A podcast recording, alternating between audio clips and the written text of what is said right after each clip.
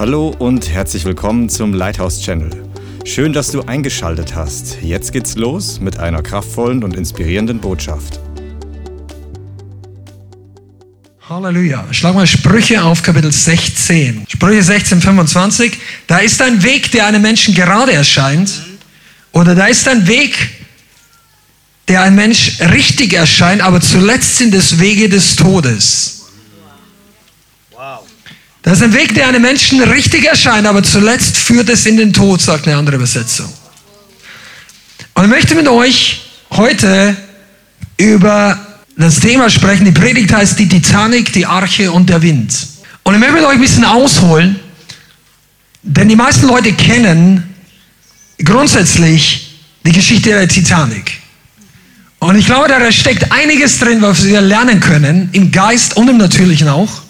Einige von euch haben vielleicht diesen alten Film, was heißt alt, jetzt inzwischen ist er alt, aber den Film, den sie vor, ich glaube, 20 Jahren gedreht haben, mit einem immensen Aufwand, der sehr realistisch dargestellt war, für Hollywood-Filme relativ nah an der Wahrheit, also was die historischen Fakten angeht.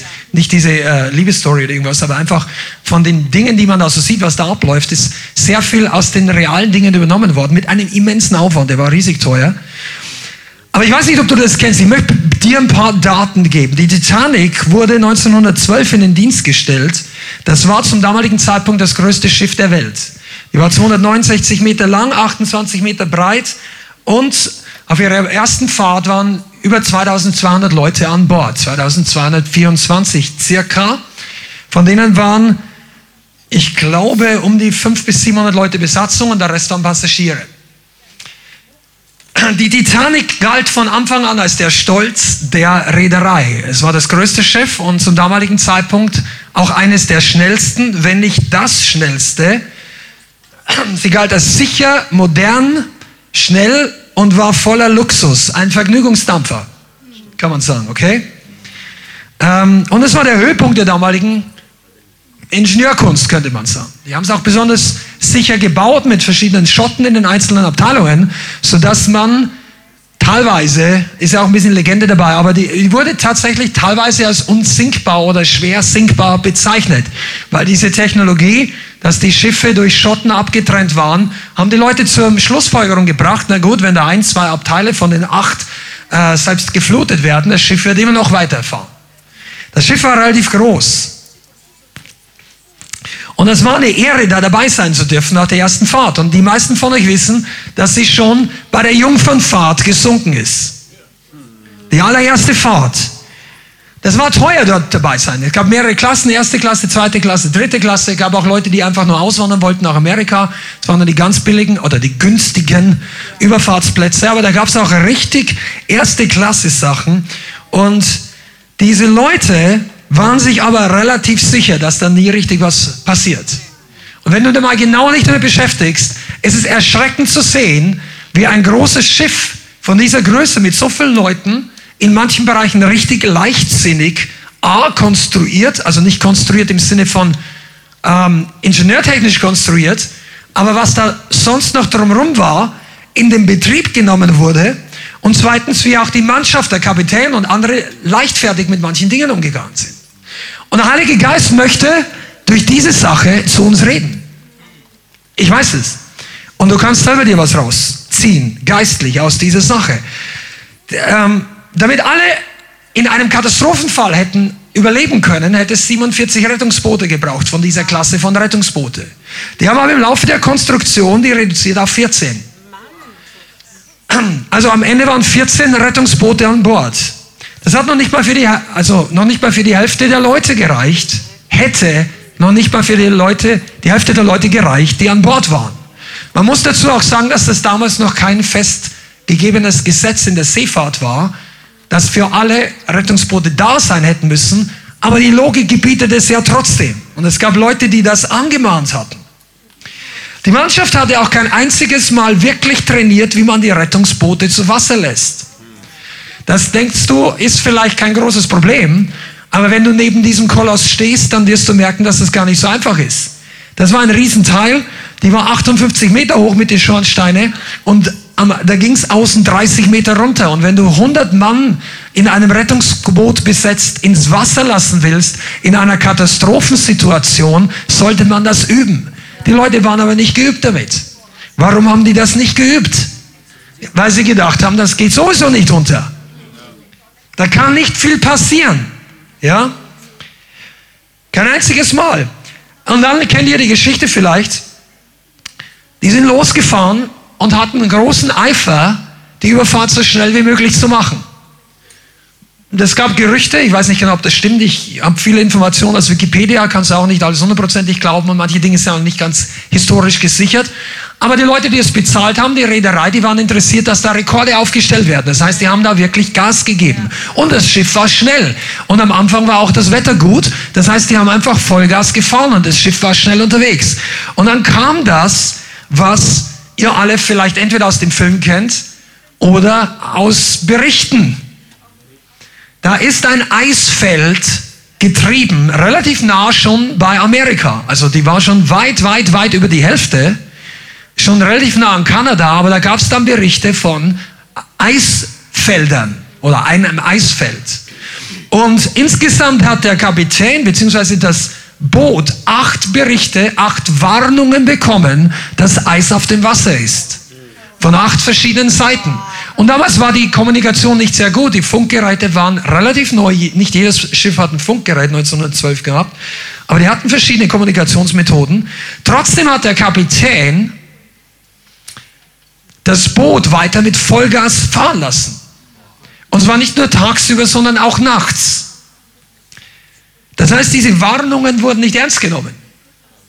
Es war sogar so, dass dieses Eisfeld, was später berichtet wurde, und da ja das ganze Ding History gemacht hat, der Untergang, und viele Menschen ums Leben gekommen sind, haben die nachher sehr genau versucht, viele Ursachen nachzustellen, nachzuforschen, rauszubekommen. Später kam raus, dass das das größte Eisfeld in dieser Gegend war, überhaupt, das jemals bei der Schifffahrt gemessen wurde. Das war ein riesiges Eisfeld. Mindestens drei riesige Eisberge sind da getrieben, aber viel Packeis, alles Mögliche. Aber der Kapitän hat trotzdem mit unverminderter Geschwindigkeit weiterfahren lassen. Es gab viele weitere Kleinigkeiten, die dich zum Nachdenken bringen könnten. Zum Beispiel, dass die keine Ferngläser hatten auf dem Ausguck. Also das ist zum damaligen, ich muss ein bisschen in der Geschichte zurückgehen. Heutzutage gibt es ähm, Radar, ich, weiß, ich bin kein Seemann, aber es gibt sicherlich Technologien, die dich auch in der Nacht sichern, dass du sehen kannst, treibt da irgendwas, wenn es das Auge nicht sehen kann. Die hatten damals natürlich nichts. Und speziell in Nacht war es sehr schwierig. Aber dort waren Leute noch auf dem Ausguck. Der, der war auch besetzt, aber die hatten keine Ferngläser. Der Mann, der den Schlüssel für den Schrank mit den Ferngläsern hatte, der war gar nicht an Bord. Und die Leute haben nicht besonders viel nachgedacht. Und die haben normalerweise, wenn eine Eiswarnung kommt, wäre es normal gewesen oder mindestens empfehlenswert, dass der Kapitän den Ausblick sogar verdoppelt besetzt. Weil zwei oder vier oder acht Augen sehen mehr als einer. Und in der Nacht war es eh schwierig zu sehen, weil in dieser Nacht war Neumond. Also es war sehr, sehr dunkel. War kein Mondschein. Es war fast windstill, sodass das Meer keine Wellen gegeben hat. Man konnte die Wellenbrechungen an den Eisbergen auch nicht richtig sehen. Also waren sehr viele negative Umstände. Trotzdem ließ der Kapitän einfach fahren. Der wurde auch zum Teil gewarnt, aber der dachte sich, kann nichts passieren. Dann sieht irgendeiner tatsächlich den Eisberg. Und ähm, der, der Steuermann hat es auch gesehen, man hat es nachvollzogen. Die haben Allerdings, das Schiff ist viel zu groß. Das ist noch viel größer als ein Zug. Und du weißt, dass ein Zug schon nicht anhalten kann, wenn in Sichtweite da irgendwas feststeckt auf dem Bahnübergang. Das Schiff kannst du erst recht nicht bremsen. Und zum damaligen Zeitpunkt war ja die Vorwärts-Rückwärts-Bewegung nichts anderes. Also der Steuermann hat ein Steuerrad, das ging natürlich ans Ruder, aber die Vorwärts-Rückwärts-Bewegung war einfach mal eine Meldung an, äh, an die Mannschaft im, im Kesselraum und die hatten dann eine riesen Aktion, um das rückwärts zu machen. Das hätte, hätte eine halbe Minute gedauert, bis die Maschine auch rückwärts schalten. Das haben die überhaupt keine Zeit gehabt. Die sind einfach weitergefahren und haben dann letztendlich diesen Berg gerammt. Und jeder von uns weiß, und ich, ich hoffe, dass du ein bisschen prophetisch zuhörst, jeder von uns weiß, dass der Eisberg, oder die meisten wissen es, der größte Teil des Berges ist unter Wasser. Nur ein Siebtel ist sichtbar. Das war aber ein Riesenberg. Das heißt, du kannst also sicher sein, dass da unten massiv Eis war und der, der, der, das Schiff ist nicht frontal drauf zugefahren, war ja auch sinnvoll, versuchen auszuweichen. Und die haben den Eisberg sozusagen gestreift. Und das war eigentlich das Fatale für die Tragödie, äh, dass der den Eisberg gestreift hat. Und so sind, glaube ich, vier oder sechs Kammern oder vier oder fünf Kammern von den acht oder neun aufgeschlitzt wurden. Jede Kammer hat leck geschlagen und das halbe Schiff ist vor Wasser gelaufen. Das war die Tragik. Später haben sie ausgerechnet, wenn er frontal draufgefahren wäre, dann wäre wahrscheinlich das Schiff vorne extrem zerstört gewesen, aber das Schiff wäre wahrscheinlich nicht untergegangen. Das hätte er aber nicht berechnen können, weil er hätte damit das Leben der Mannschaft geopfert, die vorne geschlafen hat. Und das macht kein vernünftiger Seemann, dass er sagt, okay, ich fahre da frontal drauf zu. Das Ausweichen war also eine natürliche Reaktion, die schon richtig war. Was weniger richtig war, ist das, wie sie mit der Situation umgegangen sind. Jetzt, das war, ich glaube, um 0 Uhr 15 oder irgendwas. Ähm, oder, oder eine halbe Stunde vorher. Und irgendwann hat der Kapitän dann die Evakuierung angeordnet. Als sie sich davon überzeugen konnten, dass das Schiff sinken wird, was für die meisten unvorstellbar war. Aber bis die ersten Rettungsboote zu Wasser gelassen wurden, verging eine halbe Stunde. Das ist richtig viel Zeit. Eine halbe Stunde Nachdem der Alarm kam, wir müssen evakuieren, war das erste Rettungsboot erstmal runter. Die mussten den Passagieren, besonders die der höheren Klassen, wirklich erklären, dass die Situation ernst war. Könnt ihr euch das vorstellen? Da kommt der Alarm, wir müssen evakuieren. Und besonders die in der ersten Klasse haben das teilweise gar nicht geglaubt. Die haben sich zum Teil geweigert, die Rettungswesten anzuziehen. Noch viel katastrophaler war, dass die Rettungsboote wohl nur einige verfügbar waren, noch nicht mal voll belegt wurden. Das war der Panik geschuldet und zum Teil der Disorganisation, weil manche, also das gilt äh, das vernünftige Prinzip Frauen und Kinder zuerst, das ist ja auch gut so, aber an, an der einen Seite hat der Offizier das so ausgelegt, auf keinen Fall Männer. Und dadurch sind äh, Rettungsboote runtergelassen worden, die ja zum Teil halb voll waren, weil die Männer nicht rein durften. Also war mehr oder weniger Chaos. Da war keiner vorbereitet auf die Katastrophe. Kannst du ein bisschen geistlich mithören? Die waren nicht vorbereitet. Von den vorhandenen 1178 Rettungsbootplätzen, während über 2200 Leute an Bord waren, von den 1178 wurden nur 705 genutzt. Das heißt, nur 705 Leute waren in den Rettungsbooten. Warum? Chaos, keine Vorbereitung, Durcheinander die Schiffskapelle hat noch weiter gespielt. Das ist ein anscheinend historischer Fakt. Das wurde denen auch so angeordnet, damit die Panik vermeiden wollten. Einerseits richtig, andererseits hat, die haben Ragtime-Musik. Wenn du weißt, was das ist, das ist schnelle, positive Musik. Das hat dazu geführt, dass viele die den Ernst der Lage gar nicht richtig ernst genommen hatten. Die meinte, das Ding geht weiter.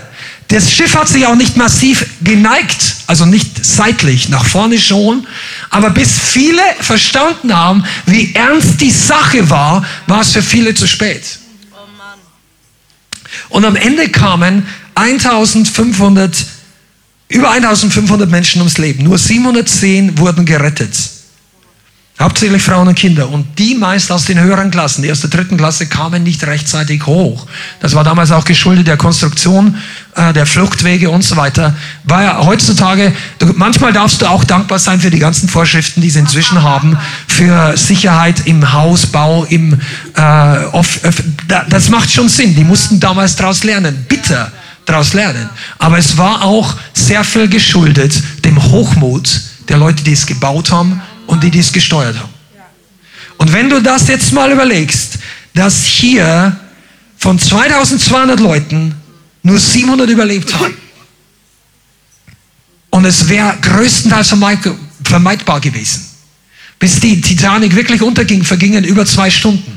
Das kannst du, glaube ich, ich weiß nicht, ich sage nicht, du sollst den Film anschauen oder so, das sind eine andere Szenen, die nicht nur positiv sind, aber, also der ganze Film ist ja nicht nur positiv in dem Sinn, aber viele Dinge sind schon relativ akkurat. Das Ding ist lange Zeit drin gehängt, dann ist der Bug abgebrochen aus statischen Gründen, dann hat sich das Schiff aufgestellt und dann ging es relativ schnell runter. Das liegt jetzt auf über 3000 Meter am Meeresboden. Das haben sie erst vor 30, 35 Jahren gefunden und viel Erkenntnisse daraus gezogen. Aber was können wir daraus lernen? Dieses Schiff wurde von Profis gebaut und ging trotzdem unter. Die besten Ingenieure. Der Kapitän war einer der angesehensten, der damals überhaupt existierte. Der hat vorher noch nie eine Katastrophe erlebt. Also nicht erlebt, sondern in, unter seiner Verantwortung. Der hat sie nicht zu Schulden kommen lassen. Das war nicht irgendein Trinker, irgendeiner, der, der nicht wusste. Man müsste meinen, er wüsste, was er tut. Wie kommt er dazu, so viele Vernunftssicherheitsregeln zu missachten? Wie kommt er dazu? Stolz, Überheblichkeit, Sicherheit auf Dinge, die keine Sicherheit sind. Der war dabei und dachte, ja, wir gehen nicht unter. Das Schiff ist zu sicher.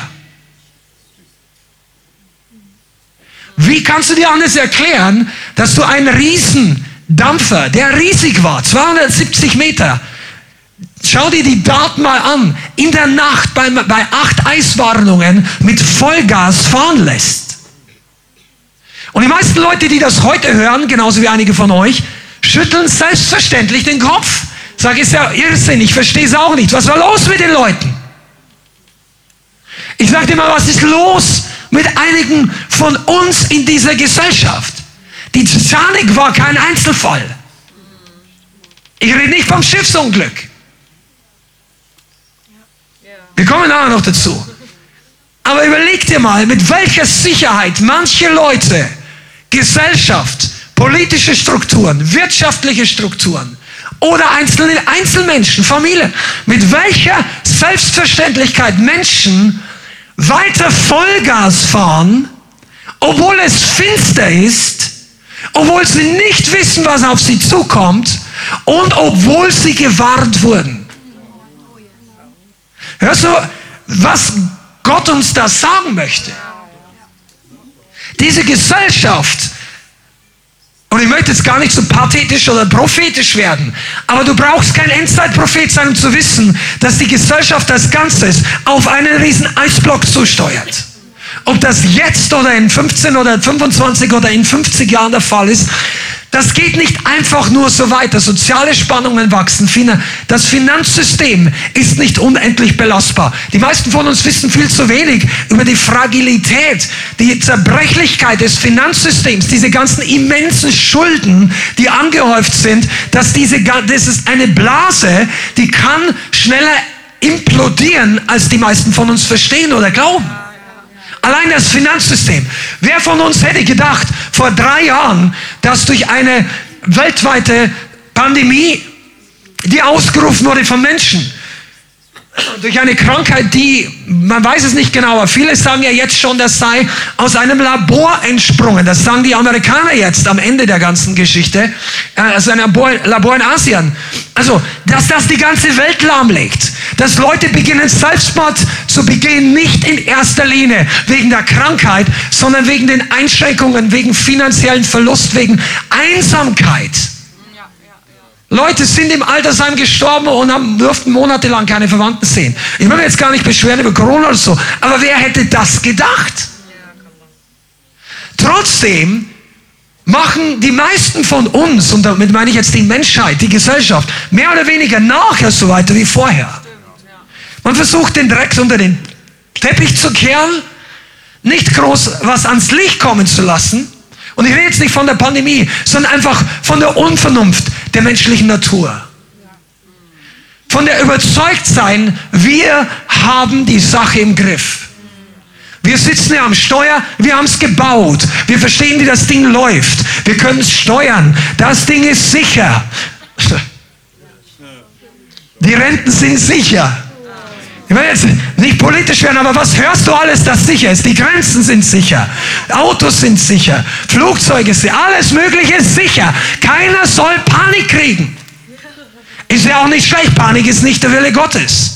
Auch wir, das kannst du, wenn du denkst, ich bin jetzt hier ein bisschen politisch, bin ich eigentlich gar nicht. Ich möchte ganz woanders hin. Das ist nur eine kurze Phase, damit wir sehen, in welcher Welt wir leben. Aber wir haben als Gemeinde immer wieder in der Pandemiephase, dort wo es auch am intensivsten war, gesagt, Freunde, Geschwister, Gemeinden und alle, die ihr uns hören könnt, lasst euch nicht in Panik hineintreiben. Es gibt Grund, vorsichtig zu sein. Es gibt Grund, ähm, medizinische, ich sage jetzt mal, hygienemäßig sinnvolle Maßnahmen zu ergreifen, keine Frage. Du kannst die Meinung haben über diese oder jene Maßnahme. Man kann vorsichtig sein, aber Panik war nicht der Plan Gottes. Versteht ihr? Das ist ganz, ganz wichtig. Aber zum damaligen Zeitpunkt war ja nicht mal, dass die Leute gesagt haben, ja, bloß keine Panik. Die haben bloß keine vernünftige Entscheidung. Bloß nicht anhalten. Das kostet uns unseren Ruf. Das kostet den Rekordversuch.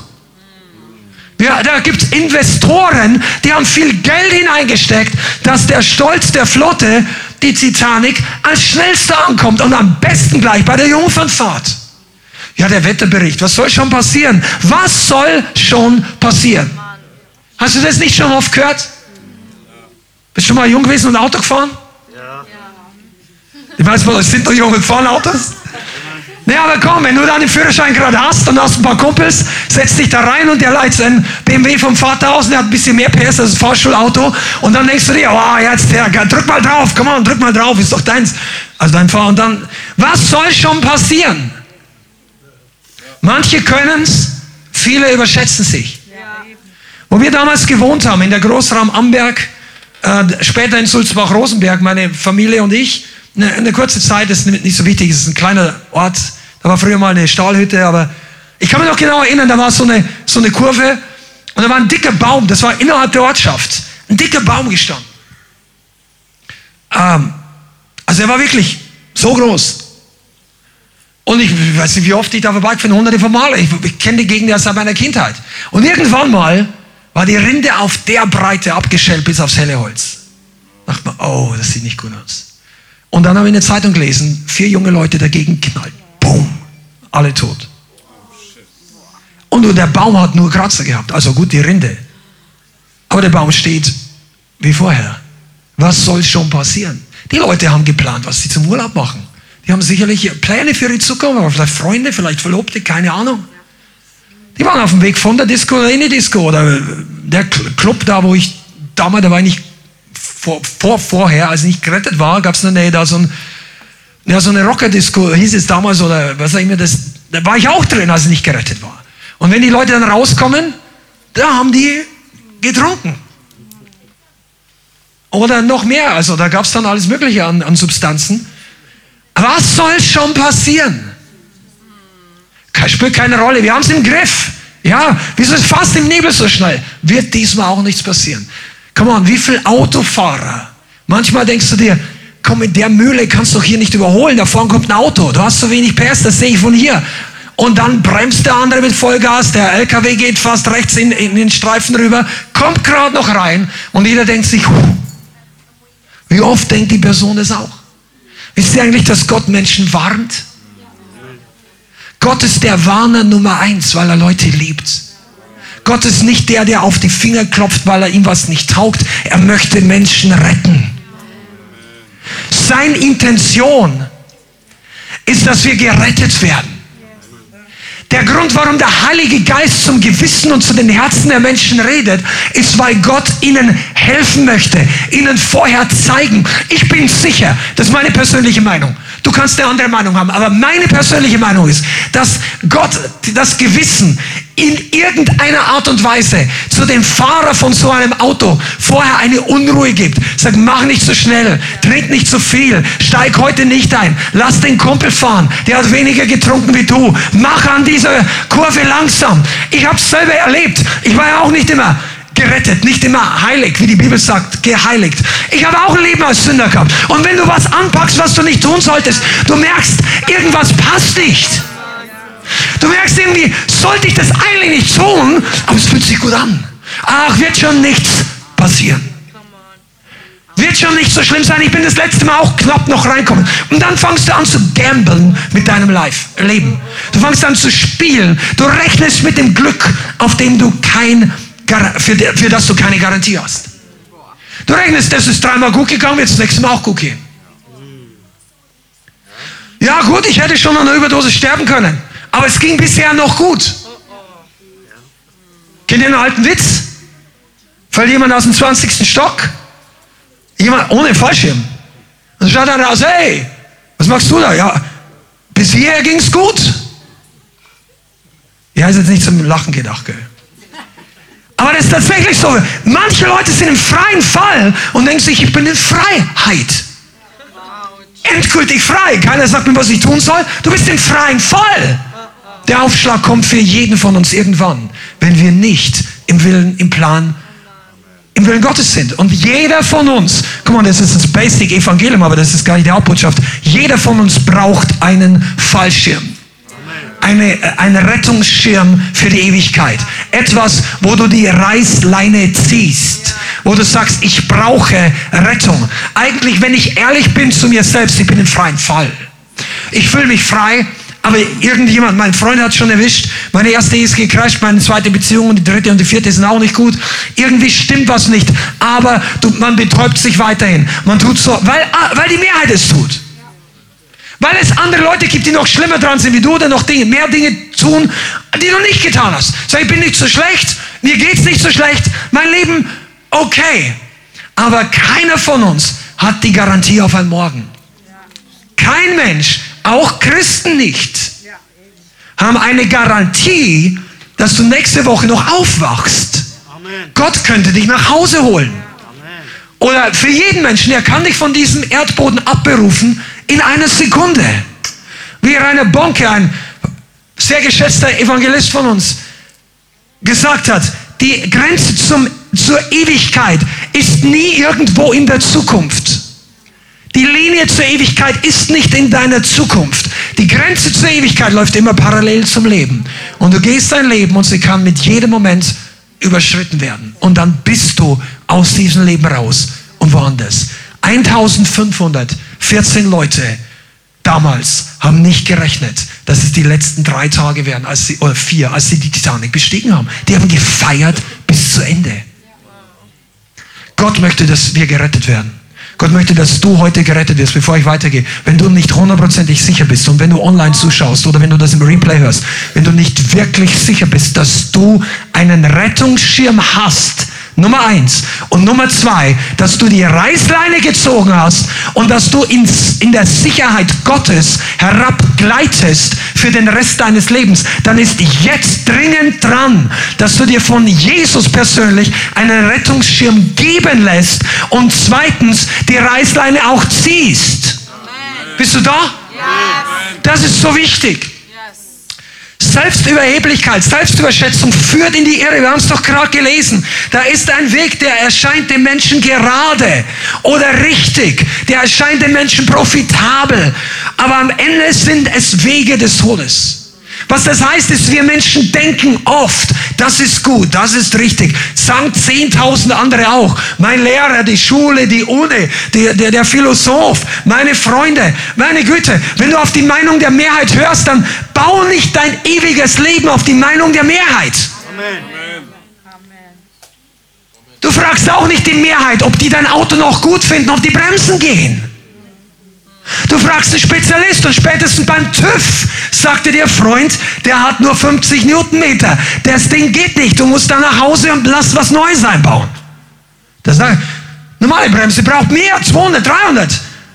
Ja, aber, und einige Leute denken so, alles okay. Und dann wollen die bremsen, weil der Eisberg zukommt. Nichts bremst. Und dann kommt das Geschrei, dann kommt die Panik. Du möchtest dein Leben herbremsen, bist aber nicht vorbereitet auf den Einschlag. Es gibt nur einen Fallschirm. Wir sprechen jetzt mal bildhaft technisch. Nur ein, wie heißt es, einen geistlichen Airbag, der dich wirklich rettet. Und das ist Jesus. Sein Evangelium. Ich weiß, dass die meisten das hier wissen, aber es tut nichts. Äh, also es schadet nicht, das Grundevangelium nochmal zu hören. Und sag's deinem Freund, sag's zu dir selbst, sag's deinem Herzen. Mach dir selber bewusst, dass unser Leben nicht unendlich ist. Dass deine Zeit kostbar ist. Und ich persönlich bin davon überzeugt, dass die Gesellschaft als Ganzes, und das sagt auch die Bibel in der Endzeit, wir steuern auf einen geistlichen, vielleicht Eisberg zu. Du hast nicht einfach Zeit für die Ewigkeit. Jeder Mensch hat jeden Tag nur geborgt vom Himmel. Und eines Tages müssen wir Rechenschaft ablegen für die Zeit. Amen. Okay, dann kam der Einschlag und der Untergang. Eine große Katastrophe. Ich glaube, wir bleiben noch ein bisschen dran. Weil die Menschen, wir Menschen nehmen Warnungen nicht gern ernst. Unser natürlicher Mensch. Weil Warnungen sind was Unangenehmes. Wir mögen weder die Warnlampen im Auto, noch die Warnungen des äh, Mediziners. Er sagt, Sie sind zu übergewichtig, kümmern Sie sich ein bisschen. Oder die Warnungen des Arbeitgebers, sagen, Freund, was sagt er wahrscheinlich nicht, wenn er dir so kommt, sage ich, Herr so und so, Frau so und so, wir müssen mal ein bisschen Gespräch führen, Ihr Arbeitspensum oder was auch immer. Oder sag, Warnungen sind schon in der Bibel. Und sie sind kostbar. Die ganze Sprüche ist voll. An einer Stelle heißt es geschrieben, dass die Weisheit an den Straßen ruft. Weiß ich ja vielleicht die Stelle hier. Sprüche 1, Vers 20. Schlag das mal kurz auf. Ich lese nur auszugsweise. Sprüche Kapitel 1, Vers 20. Die Weisheit. Ich möchte dazu sagen, dass die Weisheit, das ist nicht Gott komplett, aber die Weisheit, der, der Geist der Weisheit schreit draußen auf den Plätzen, lässt ihre Stimme erschallen. Wo man am lautesten lernt, ruft sie. Das heißt, dort im Internet, dort draußen, wo die Leute jubeln, dort, wo die Gottlosen feiern, dort ruft auch die Weisheit. An den Eingängen der Tore, also das waren die wichtigsten Stellen damals, in der Stadt spricht sie ihre Worte. Bis wann, ihr Unverständigen, wollt ihr Unverstand lieben? Und bis wann haben Spötter ihre Lust am Spott und hassen die Toren Erkenntnis? Wendet euch meiner Mahnung zu. Sieh, ich will meinen Geist über euch sprudeln lassen, weil euch, will euch kundtun meine Worte. Und jetzt hör mal zu, das ist ein ganz ernüchternder nächster Vers, Vers 24. Weil ich rief, sagt die Weisheit, und ihr euch weigertet, weil ich meine Hand ausstreckte und niemand mehr aufmerkte. Und ihr ließt fahren alle meinen Rat und meine Mahnung nicht wolltet so will auch ich beim Unglück lachen. Will spotten, wenn der Schrecken über euch kommt, wenn wie ein Unwetter der Schrecken euch naht, euer Unglück hereinbricht wie ein Sturm. Wenn Bedrängnis und Angst über euch kommen, dann rufen sie mich, doch ich antworte nicht. Sie suchen mich und sie finden mich nicht, weil sie Erkenntnis gehasst und die Furcht des Herrn nicht erwählt haben meinen Rat nicht gewollt haben und verschmäht haben all meine Mahnung, so sollen sie essen von der Frucht ihres Weges, von ihren Ratschlägen sich sättigen. Ich möchte dazu sagen, das ist der Geist der Weisheit. Das ist nicht Gott. Gott freut sich nicht am Untergang. Aber die Weisheit, der Geist der Weisheit streckt sich zuerst aus und sagt, hör zu, es gibt eine Warnung.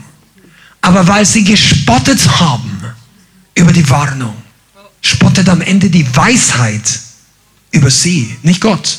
Die Weisheit. Und dann kommt es für manche Menschen zu dem Punkt, du rufst und er antwortet nicht mehr.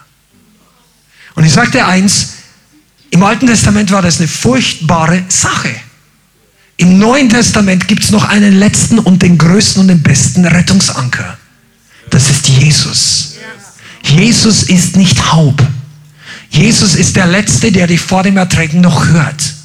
Jesus ist der, der seine Hand bis zur letzten Minute ausstreckt. Der will dich retten, wenn du dich demütigst und sagst, ich brauche das. Aber wir müssen rufen. Wir müssen die Reißleine ziehen. Wir müssen anerkennen, dass wir nicht alles unter Kontrolle haben. Versteht ihr das?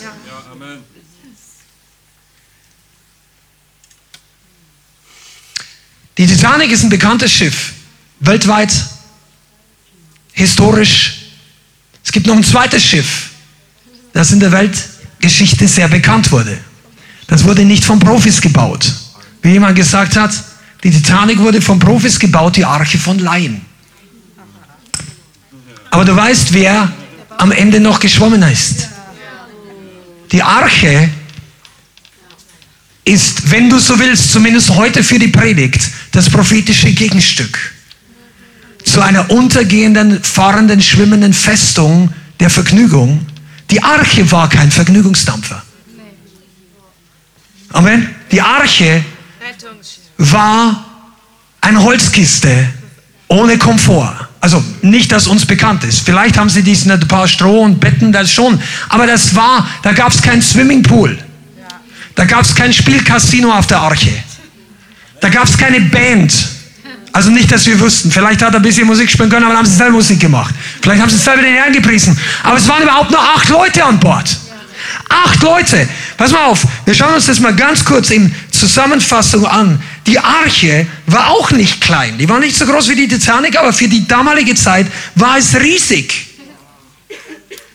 Wo habe ich es heute?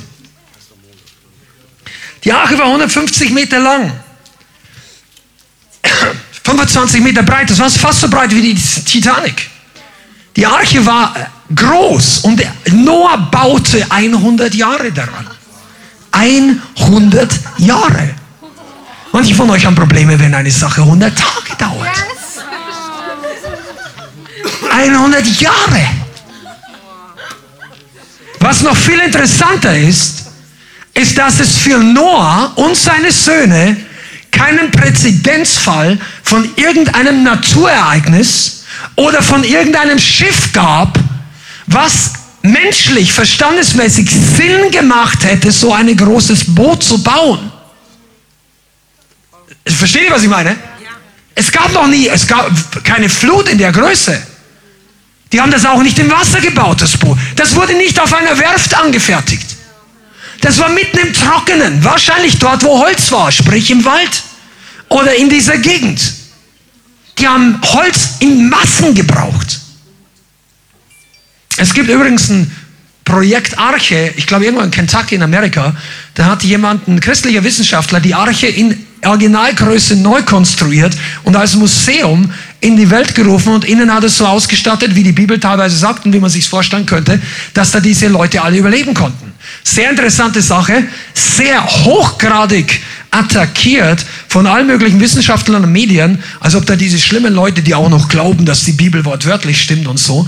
Und, äh, aber das ist schon imposant, wenn du nur die Drohnen und die Flugaufnahmen siehst, wie riesig die Arche ist. Wie riesig dieses Ding ist. Und Noah und seine Söhne, acht Leute, ich weiß nicht, wie viel seine Frauen mit angepackt haben, vielleicht ein bisschen, aber die waren natürlich nicht so kräftig wie die Männer. Die haben das gebaut, 100 Jahre lang.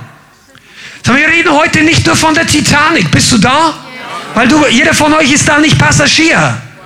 Ich hoffe auch nicht, dass du geistlich noch auf der Titanic sitzt. Aber wo solltest du dann sitzen? Du solltest nicht nur in der Arche sitzen, Du solltest deine Arche mit Hand anlegen. Gott möchte sein Rettungsboot für diese Zeit ins geistliche Wasser befördern, weil viele, viele Menschen verloren gehen. Das Traurige, und das ist mindestens so traurig wie die Geschichte der Titanic, ist, dass zur Zeit Noah nur acht Leute gerettet wurden. Während Noah ein Prediger war. Das lest du zwar nicht in Genesis, aber das steht im Neuen Testament, dass Noah ein Prediger war. Das heißt, Noah hat gesägt und geklopft. Vielleicht hatten die Angestellte, vielleicht hatten die andere Leute bezahlt. Da kannst du aber sicher sein, dass die eine massive Anzahl von spottenden Mitarbeitern hatten. Was will der alte Mann da? Naja, solange uns bezahlt, soll es uns egal sein. Der ist durchgedreht, der baut hier. Komm mal, du kannst hier mitarbeiten. Hier ist, hier ist guter Job, die zahlen uns. Verstehst du? Noah macht sich zum Gespött der Leute. Für eine Sache, die noch nie da war. Für einen Auftrag eines Gottes, den die anderen nicht sehen konnten. Bist du hier? Jetzt reden wir von dir und von mir. Du sagst, ich löse ja kein Ticket für die Titanic. Amen. Aber bist du auch an der Arche? Ja, ich schwimme mit. Wir brauchen keine Mitschwimmer. Wir brauchen Mitarbeiter. Das Reich Gottes braucht Leute, die Hand anlegen. Handwerker. Handwerk kommt von Hand und Werk. Work. Arbeit ist Wegmal oder das ist die Leistung. Kraft mal Weg ist Arbeit und die Leistung ist die, die Arbeit, die du pro Zeit tust. Manche Leute denken, ich bin ein guter Arbeiter. Ja, du brauchst zehn Jahre für eine Sache, wo der andere zehn Wochen braucht. Das schlechte... Le okay. Zu viel Physik. Komm zurück zur Arche. Gott hat gewartet, bis Noah fertig war. Überleg dir mal, was für Gnade. Gott hat gewartet, bis Noah fertig war. Aber Noah wurde in Geduld geprüft. Wenn du mal, schaut euch mal zu Hause an.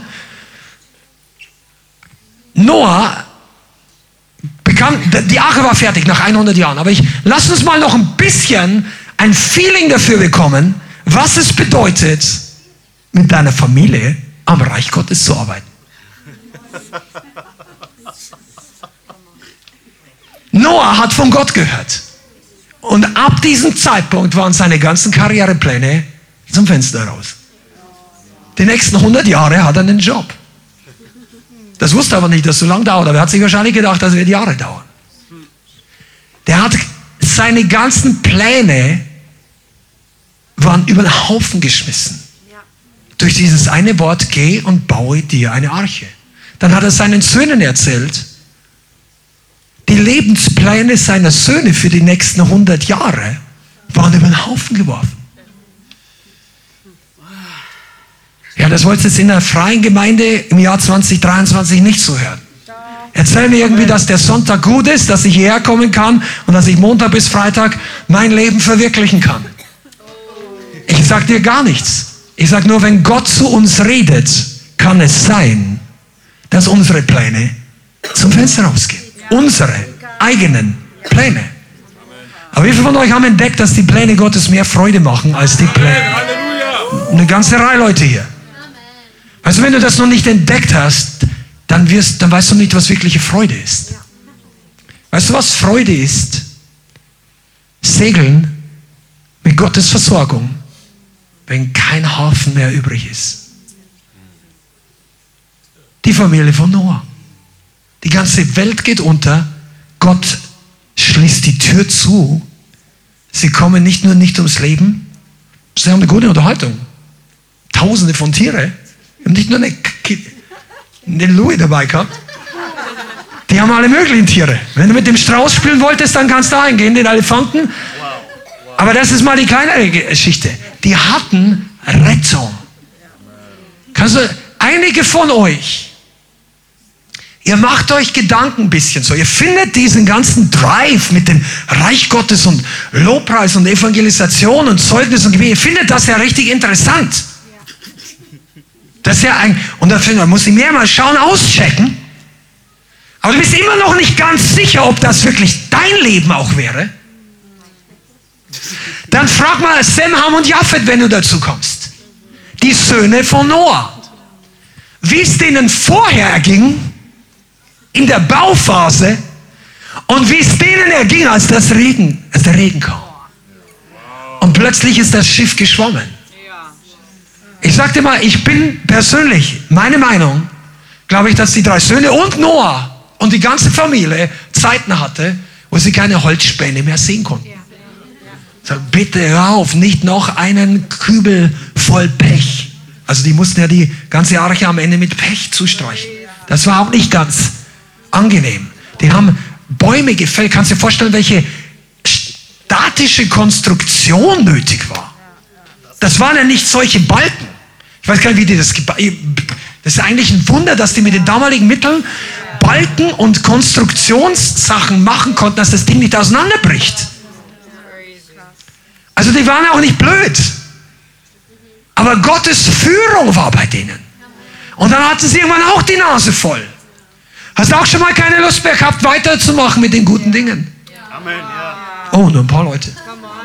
Ja, ein paar ehrliche ganz hinten und hier vorne auch. Einfach sagen, nein, ah, ich brauche jetzt mal Jahr Urlaub, Sabbatjahr. Du leg dein Sabbatjahr nicht genau kurz vor der Katastrophe.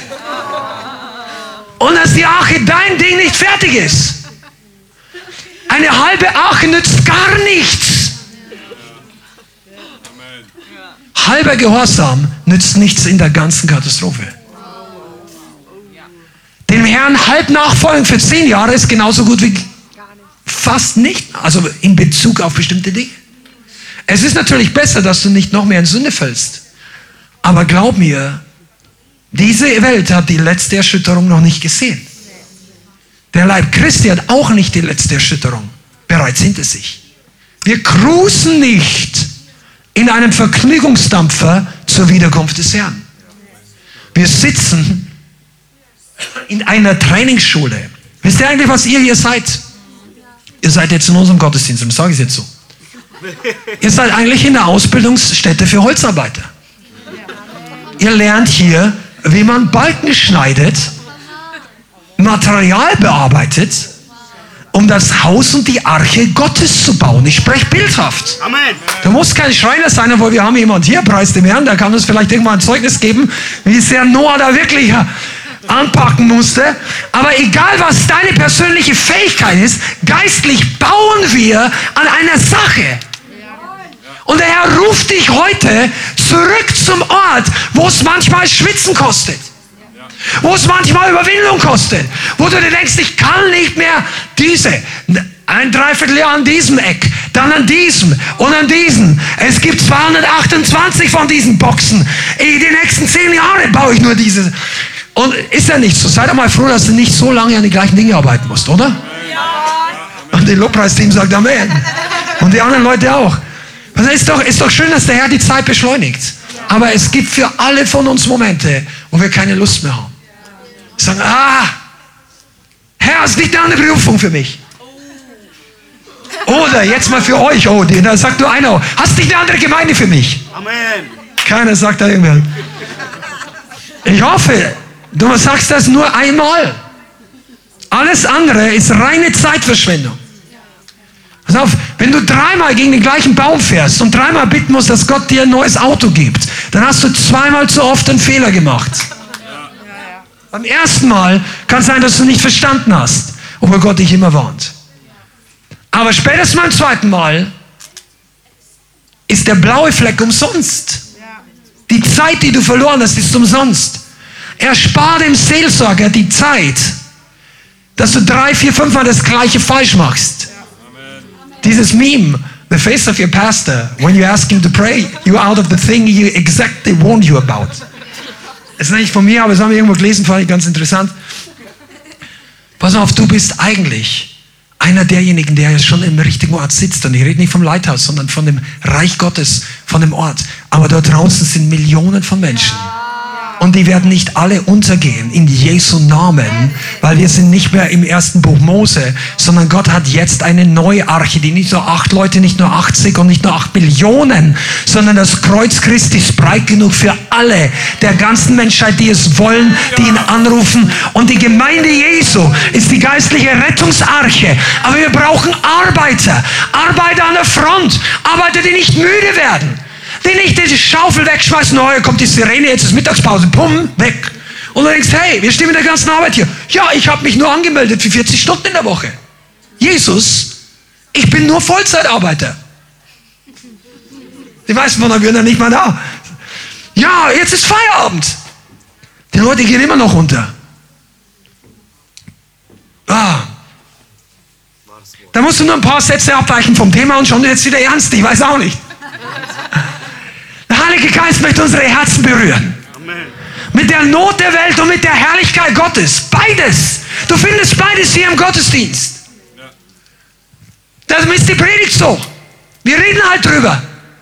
Die Herrlichkeit Gottes ist wichtig, sie ist zentral. Aber die, die, manche Christen sind so eingenommen von der Herrlichkeit, sie denken, hier ist ja fast der Himmel, ich cruise jetzt weiter. Der, der Ort und die Zeit auf der Erde ist kein Cruise-Ship. Wir brauchen Leute mit Rettungswesten. Und nicht Leute in der ersten Klasse, die ihre Fingernägel lackieren. Ich habe nichts Ladies gegen diese Sachen. Aber einfach so, verstehst du, die da meinen, ach, oh, ich brauche keine Rettungsweste, hier geht nichts unter. Das ist alles nur Entertainment. Die Band spielt weiter, ach, die da draußen machen Panik. Wir essen noch unsere, ja, den Kaviar zu Ende. Manche, manche Christen haben auch ein bisschen so Anspruchsdenken entwickelt. Die Tatsache, dass Gott uns gerettet hat und alles als Gnade gibt, heißt nicht, dass du morgen, dass der gleiche Gott, der dir nicht alles geschenkt hat, morgen nicht sagt, mein Sohn, meine Tochter, heute gibt es kein Kaviar, heute gehst du bitte raus, es regnet zwar, aber da draußen warten Leute, denen es schlechter geht wie du. Amen. Und die Gemeinde sollte das lernen. Can I get an Amen? Amen. Die Gemeinde sollte lernen, nicht so anspruchsvoll zu sein. Oh, you didn't come to hear it, but ich muss sagen. Die Gemeinde sollte lernen zu sagen, nicht me first. Lass mich zuerst bei Jesus. Folge mir nach, sagt Jesus zum einen. Der sagt, lass mich zuerst meinen Vater beerdigen. Lasst mich zuerst meine Ochsen austesten. Ich kann nicht kommen, ich habe geheiratet, ich muss zuerst mich um meine Frau kümmern. Das mich zuerst ist nicht der Weg des, des Segens. Das ist auch nicht das Pattern einer gesegneten Gemeinde. Ja, ich bin, ich merke das. Ich, ich weiß, ich passe gar nicht so, ich bin eh depressiv. Ja, weißt du, das ist kein Problem. Deine Depression knallt hier so weg wie die Fliege, wenn, wenn einer von euch Halleluja sagt und plötzlich, pum, klatscht, klatscht diese Fliege an die Wand so. Deine Depression ist kein Problem für die Kraft Gottes. Unsere Hartherzigkeit ist das Problem unser lange, wie soll ich sagen, wie, wie lange ich brauche, bis ich endlich meine eigenen Wünsche am Altar niederlege. Bis du den goldenen Schlüssel deines Wunschtraumschlusses auf den Altar Gottes legst und sagst, ja, bin ich, jetzt bin ich ein Arbeiter, ich komme hier im Blaumann. Yes, ja, der Martin weiß, was ich meine. Yes. Vielleicht gibt irgendwann der Herr einen massiven Sportwagen, Sportboot, eine Villa und drei Kinder, drei Hunde und alles Mögliche, was du dir wünschst. Vielleicht ist es dein Traum. Aber vorher, sage ich dir mal eins, meldest du dich wie jeder von uns im Arbeitsanzug im Reich Gottes. Und dann packen wir gemeinsam an für die Dinge, die jetzt noch notwendig sind. Und eines Tages gibt der Herr dir mehr, als du gebeten hast. Er gibt dir mehr als Belohnung. Du, alles, was du zurücklässt für den Herrn, ist überhaupt nicht vergleichbar mit dem, was der Herr dir dann gibt. Wow! Weißt du, Noah hat sein Leben lang, vielleicht hat er sich irgendwann, vielleicht hat seine Frau zu ihm gesagt, ich will nichts gegen Frauen sagen, vielleicht hat er seine Frau zu ihm gesagt, Noah, mach weiter, gib nicht auf. Vielleicht hat aber seine Frau zu ihm gesagt, Noah, was soll der ganze Mist hier? Und so weiter. Aber irgendwann im Himmel haben beide sich in die Arme gefallen, sich geküsst, weiß nicht, ob die noch geküsst, aber die waren sich dankbar, dass sie nicht aufgegeben haben vor der Zeit. Du musst das sehen können in dieser Zeit in einer Gemeinde wie dieser. Weil manche sagen, das ist mir alles zu heiß, das ist mir zu intensiv. Im Lobpreis bleiben alle da und wenn die Predigt ankommt, dann klick, klick, klick. So, ich spule nochmal zurück. Nein, das ist die Predigt ist für dich Amen. und für mich. Die Predigt ist für alle. Der Heilige Geist läutet die Alarmglocke. Kannst du das hören? Der Herr läutet die Alarmglocke Eisberg in Sicht. Der Heilige Geist läutet die Alarm auf Zion. Das steht in der Bibel. Sound the alarm in Zion. Wo sind die Bibelkenner hier? Ja, danke, eine. Such's mal raus. Blas das Horn auf Zion. Die englische Übersetzung sagt, sound the alarm in Zion. Warum? Weil die Zeit ernst ist. Weil wir nicht auf der Wartebank für die Entrückung sitzen. Die Gemeinde ist nicht die Wartebank für den nächsten Segenskurs. Die Gemeinde ist die Zubereitungsort. Du bist im Holz, Holzarbeiterparadies. Das ist übrigens nicht so unbiblisch, wie du denkst. Die Bibel sagt, steig hinauf in den Wald und holt Holz herbei. Ja, das ist Nagai. Lies es mal kurz, nur damit du weißt, dass da noch mehr darin steckt als nur Noah. Sagst du, ja, ich habe die Nase voll, ich will auch nicht aufs Wasser. Lies mal Haggai. Und da geht es Leute, die waren deprimiert. wo ist es? Ich muss jetzt finden hier bin in Habakkuk. Haggai, come on. Hier. Haggai, am Ende des äh, Alten Testamentes. Lest auf Vers 6. Haggai 1, Vers 6. Und dann sagt Gott zu ihnen eine Warnung. Ihr habt viel gesät, aber wenig eingebracht. Oh, ich gebe doch ins Opfer. Ich komme noch in die Gemeinde. Ich sehe und ja, Ihr esst, werdet nicht satt. Ihr trinkt und seid noch durstig. Ihr kleidet euch, es wird euch nicht warm. Der Lohnarbeiter wird lohnen in einem durchlöcherten Beutel. Weißt du, was das heißt? Du hast einen super, einen vernünftigen Job. Du kriegst am Ende des Geha Monats ein gutes Gehalt und in den ersten drei Wochen des nächsten Monats ist alles weg. Kühlschrank kaputt, Auto kaputt, dies, nix, alles. Sagst du, ja, ja.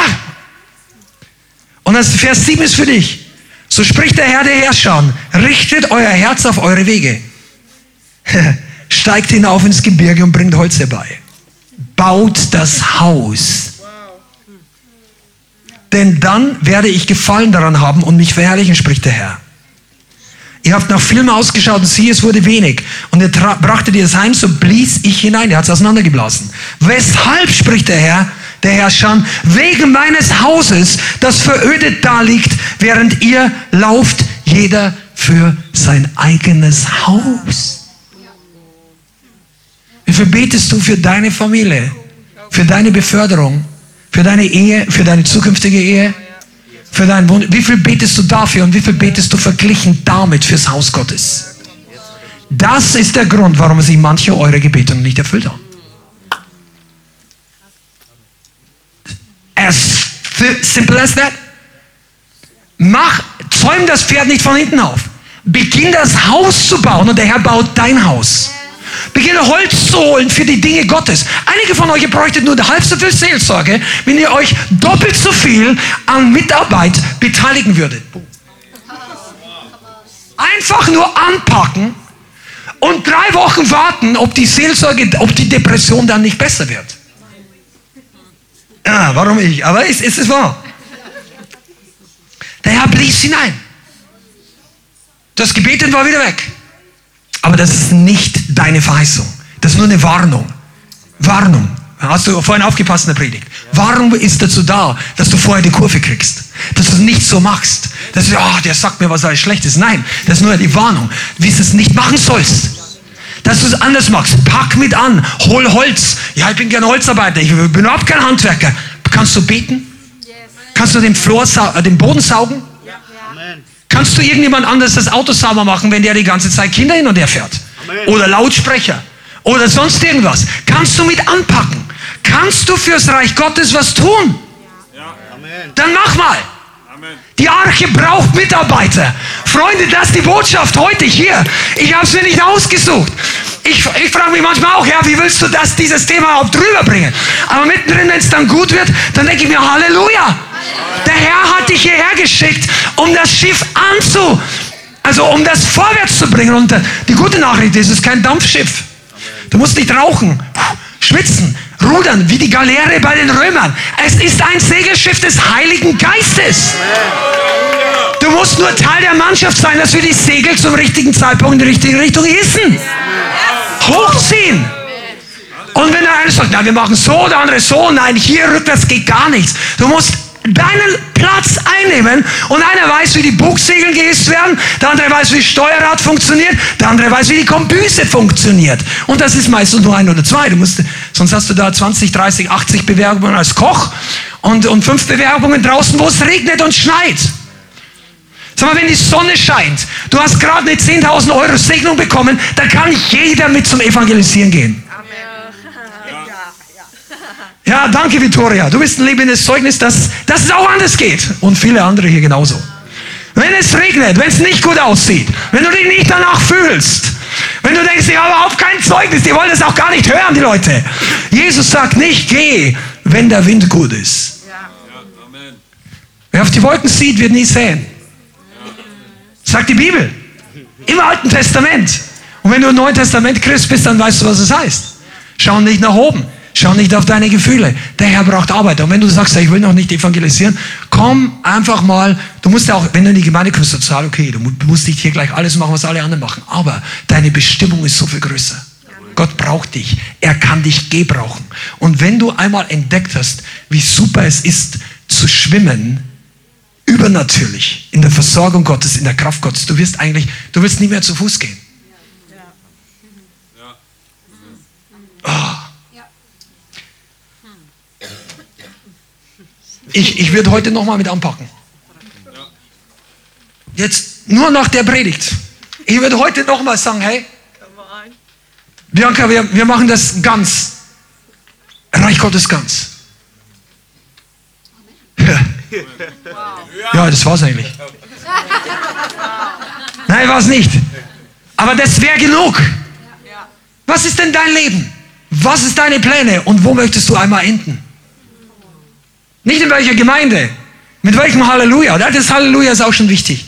Welche Art von Halleluja? Wenn du online zuschaust, in all diese Städten, die wir hier alle vorgelesen haben, wenn du dabei bist, was möchtest du, dass am Ende deines Lebens rauskommt?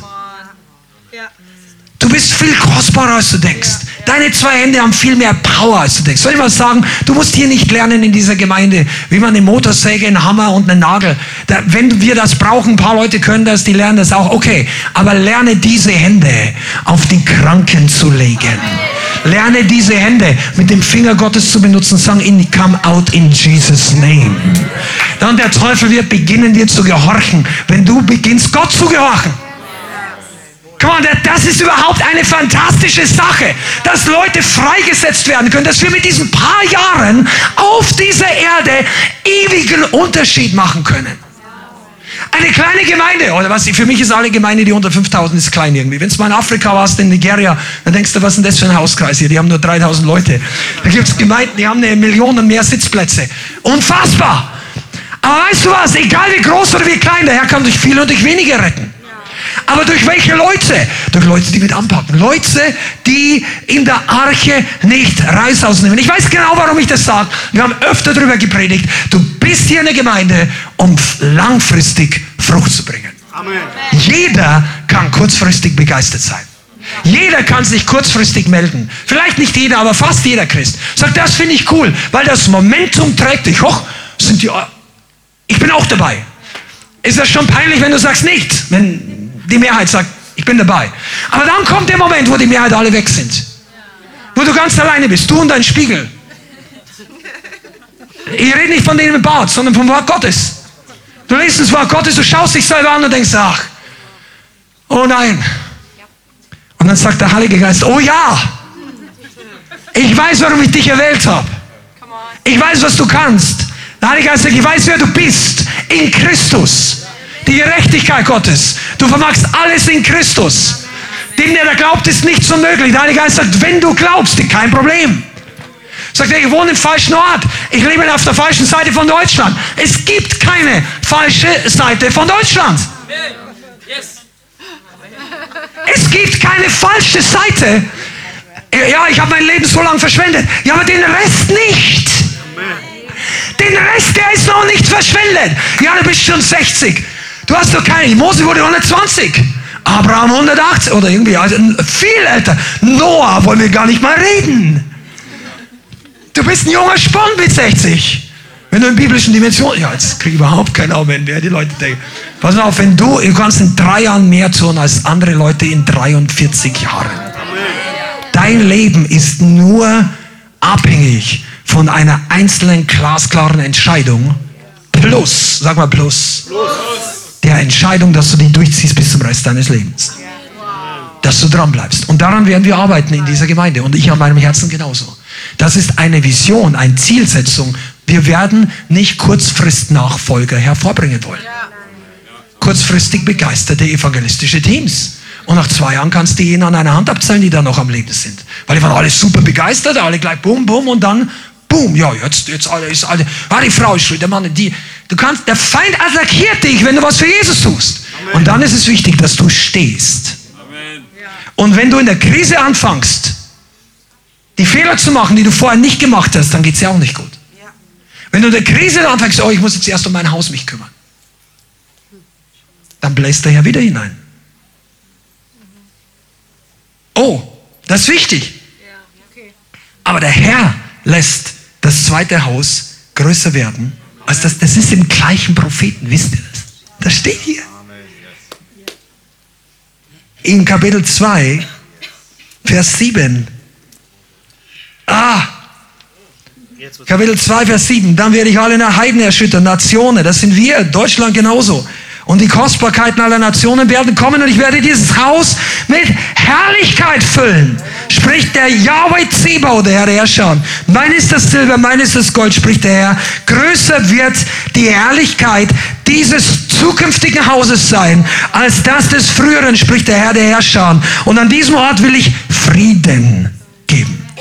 Frieden. Wie viele von uns wünschen sich endlich, dass der Streit aufhört? Der Herr sagt, bau mein Haus, der Friede kommt. Wow. Größer wird die Herrlichkeit sein. Denk nicht an die Erweckung der vergangenen Tage.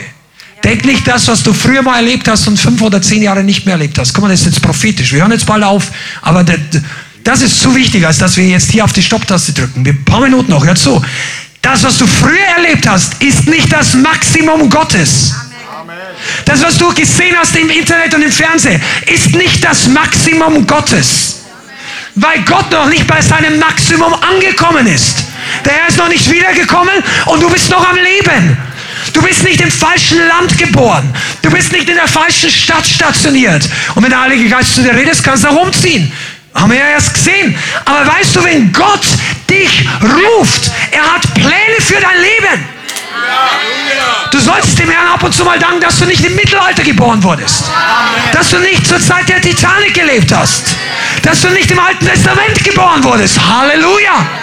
Du bist in Deutschland, also für die meisten von uns stimmt das, Pastor McQueen, we love you, in Amerika. Du bist in diesem Land im Jahr 2023. Das heißt, dass du ein Lösungsagent für den Himmel auf dieser Erde bist. Du bist genau dazu berufen, das zu vollbringen, weshalb du in diesem Jahr da bist. Mach dir nicht zu viel Gedanken über künstliche Intelligenz und all diese Dinge. Da kommt einiges auf die Menschheit zu. Aber du hast natürliche und übernatürliche Intelligenz. Die künstliche Intelligenz kann ich niemals aus dem Reich Gottes ziehen. Ich kann das Leben vielleicht schwer machen, kann das Leben leicht machen. Aber Jesus ist immer die Lösung. Halleluja. So, jetzt möchte ich den letzten Vers noch hier lesen. Ach, ich könnte noch tagelang reden über die Ungeduld, die Noah hatte oder nicht hatte. Aber dann würde die auch getestet sein. Kannst mal lesen, wie lange er überhaupt in der Arche sein musste. Einige von euch denken sich, jetzt sitze ich hier schon sechs Monate in der Gemeinde.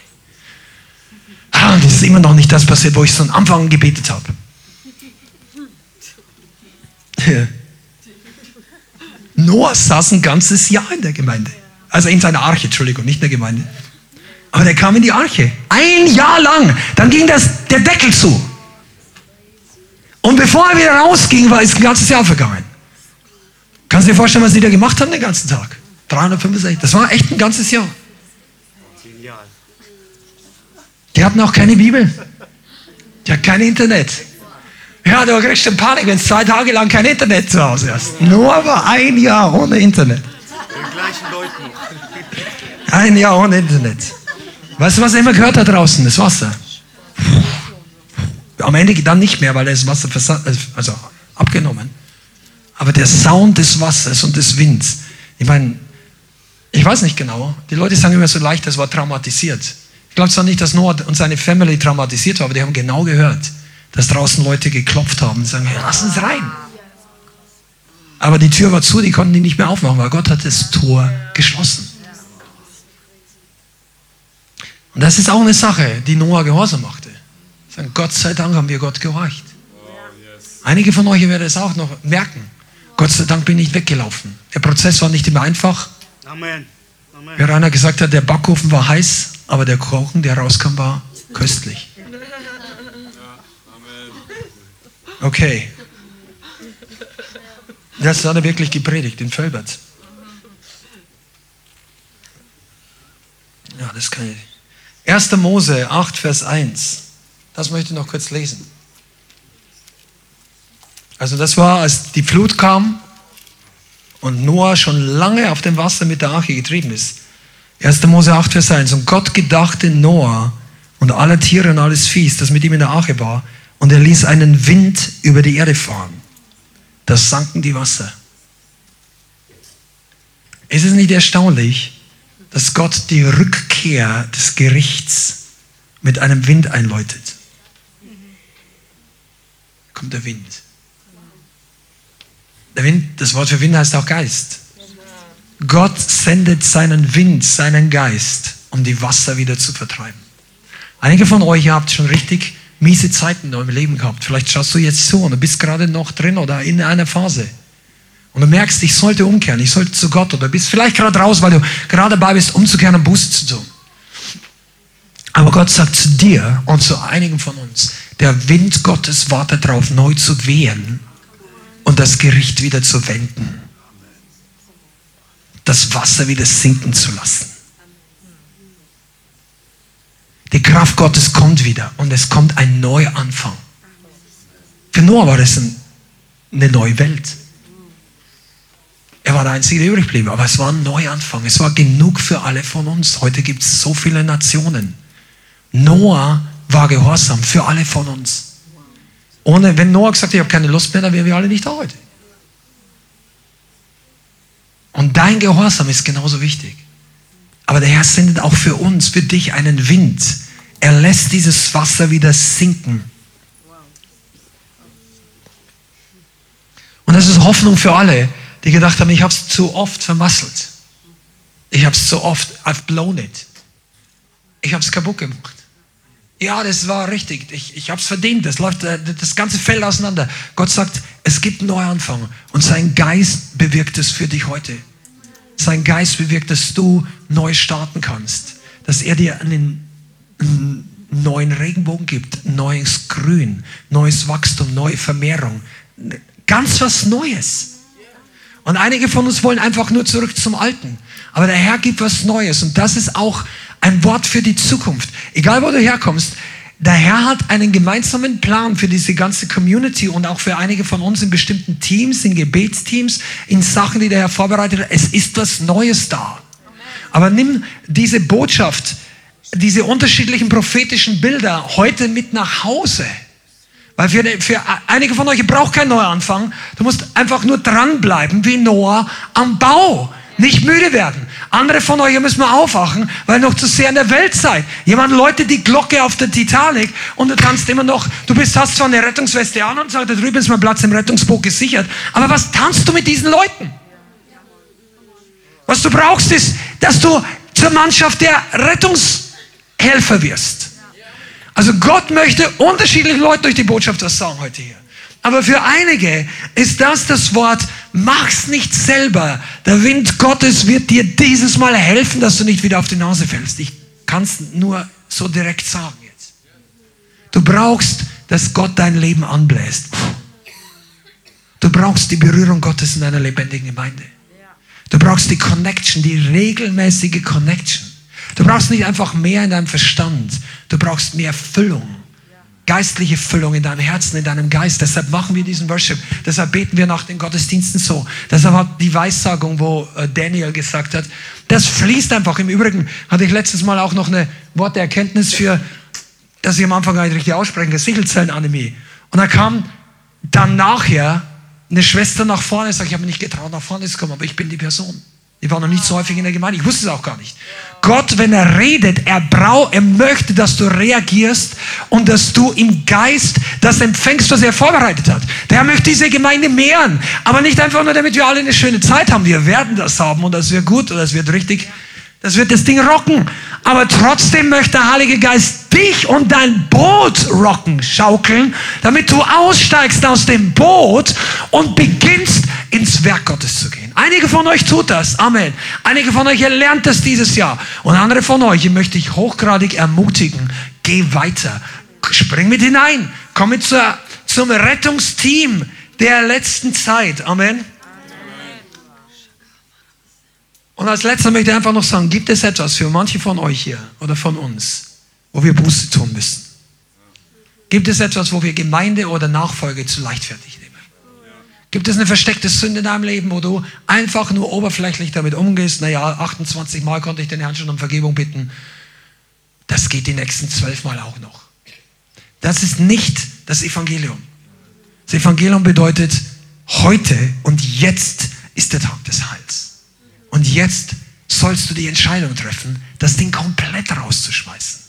Und du wirst den Frieden Gottes kennenlernen. Auch du zu Hause oder wenn du auf Spotify zuhörst. Egal wo du jetzt bist, du wirst merken, was Gott aus einem kaputten Leben, welchen Edelstein er noch machen kann. Aber das sind alles so, so schöne, ermutigende Sachen. Und das soll dich ermutigen und es wird dich ermutigen. Aber tritt die Gnade Gottes nicht mit Füßen. Lass es nicht einfach eine schöne Predigt sein, sagen, ach, das hat mich aufgebaut und geh mit dem gleichen ungelösten Problem nach Hause. Kick den Teufel selber raus. Das ist ein, Wort für einige von euch. Einige von euch seid lang genug in dieser Sache, dass ihr die Autorität selber gebrauchen könnt. Wir beten für alle, die das wollen. Aber nicht unendlich oft. Es kann sein, dass nach dem zwölften Mal der Pastor oder das Gebetsteam sagt, du jetzt, jetzt bete du mal. Aha. Das ist wirklich so. Ergreife Initiative und Verantwortung und kick den Feind selber raus. Amen. Der Wind Gottes ist ein absolutes Geheimnis. Wir werden da in Zukunft mehr darüber reden. Ähm, wir nähern uns ja Pfingsten. An Pfingsten ging die Sache richtig rund. Dieses Jahr am Pfingsten in Jerusalem passiert etwas Historisches, was noch nie in der Geschichte der Gemeinde Jesu gab. Die Zusammenfügung von einer riesigen Anzahl von Missionswerken, jetzt nicht alles so bla, blups, Ökumene-Dings, sondern wirklich Erntearbeit für die nächsten zehn Jahre bis zum Jahr 2033, wo manche Historiker einfach sagen, das könnte Pi mal Daumen 2000 Jahre nach der Kreuzigung und Auferstehung Jesus sein. Kein Mensch weiß die genaue Zeit, aber der Gedanke ist schon mal nicht schlecht. Und die nächsten zehn Jahre alles hineinzuwerfen in die Ernte, in die Arche, in dies, was weltweit nötig ist. Was gibt's denn Lohnenderes, das zu tun? Und wir als Gemeinde wollen da voll mit dabei sein. Wir geben auch Ressourcen von dem, was du hier in das Opfer gibst. Da geht viel auch in die Mission und auch nach Israel, um die Leute dort zu segnen und in andere Werke, die weltweit für Mission arbeiten. Weil das ist eine dringende Sache. Und das begeistert mich ohne Ende. Und ich möchte jetzt ein bisschen hier die letzte Kurve kriegen. Aber nochmal zurück. Wenn du eine Entscheidung heute treffen musst, dann fahr nicht nach Hause, ohne dass du es machst. Geh nicht nach Hause. Schlag dich an deine eigene Brust und sag, Herr, ich bin hier. Wenn du schon so weit gefahren bist, kannst du auch die letzten zehn Meter auch noch dazu kommen. Zum Thron Gottes. Ohne Witz, hier sind einige Leute aus ganz anderen Bundesländern heute, richtig viele Gäste. Ich habe vergessen, euch alle persönlich zu begrüßen. Machen nachher noch, aber aus krass, wer heute alles hier ist.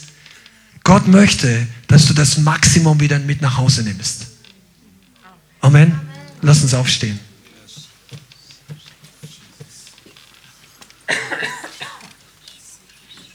Wow.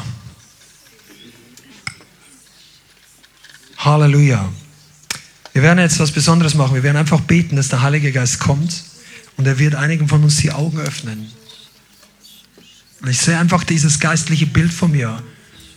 Ganz im Ernst, wie das Wasser in die Titanic reinströmt und einzelne Abteilungen volllaufen. Und der Herr, glaube ich, sagt zu einigen von uns, jetzt ist Zeit, die Schotten dicht zu machen. Es ist Zeit, das Leck zu schließen, wo die Welt und die Sünde in dein Leben reinkommt. Jetzt ist Zeit, dass du rechtzeitig die Gott die Antwort gibst und sagst, bis hierher und nicht weiter. Ich bin so weit gelaufen, heute komme ich zurück. Bin so weit, wie, wie, wie wir in Sprüche gelesen haben. Ich habe so weit die Weisheit missachtet.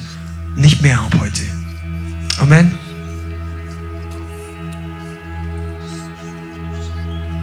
Halleluja. Vater, ich bitte, dass du jetzt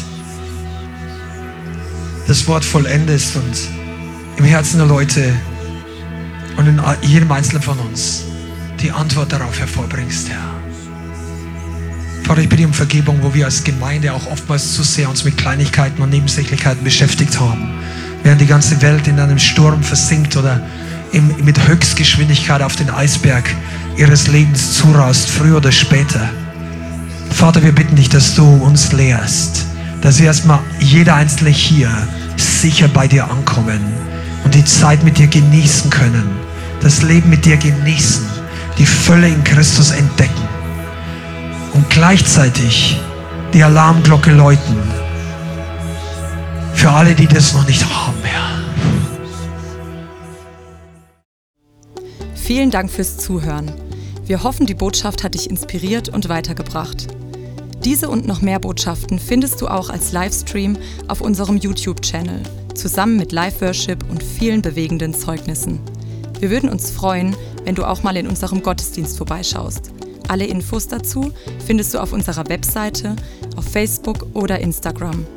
Links dazu findest du in der Beschreibung. Schreib uns gerne dein Zeugnis oder dein Gebetsanliegen unter info at lighthouse.center. Tschüss und bis zum nächsten Mal.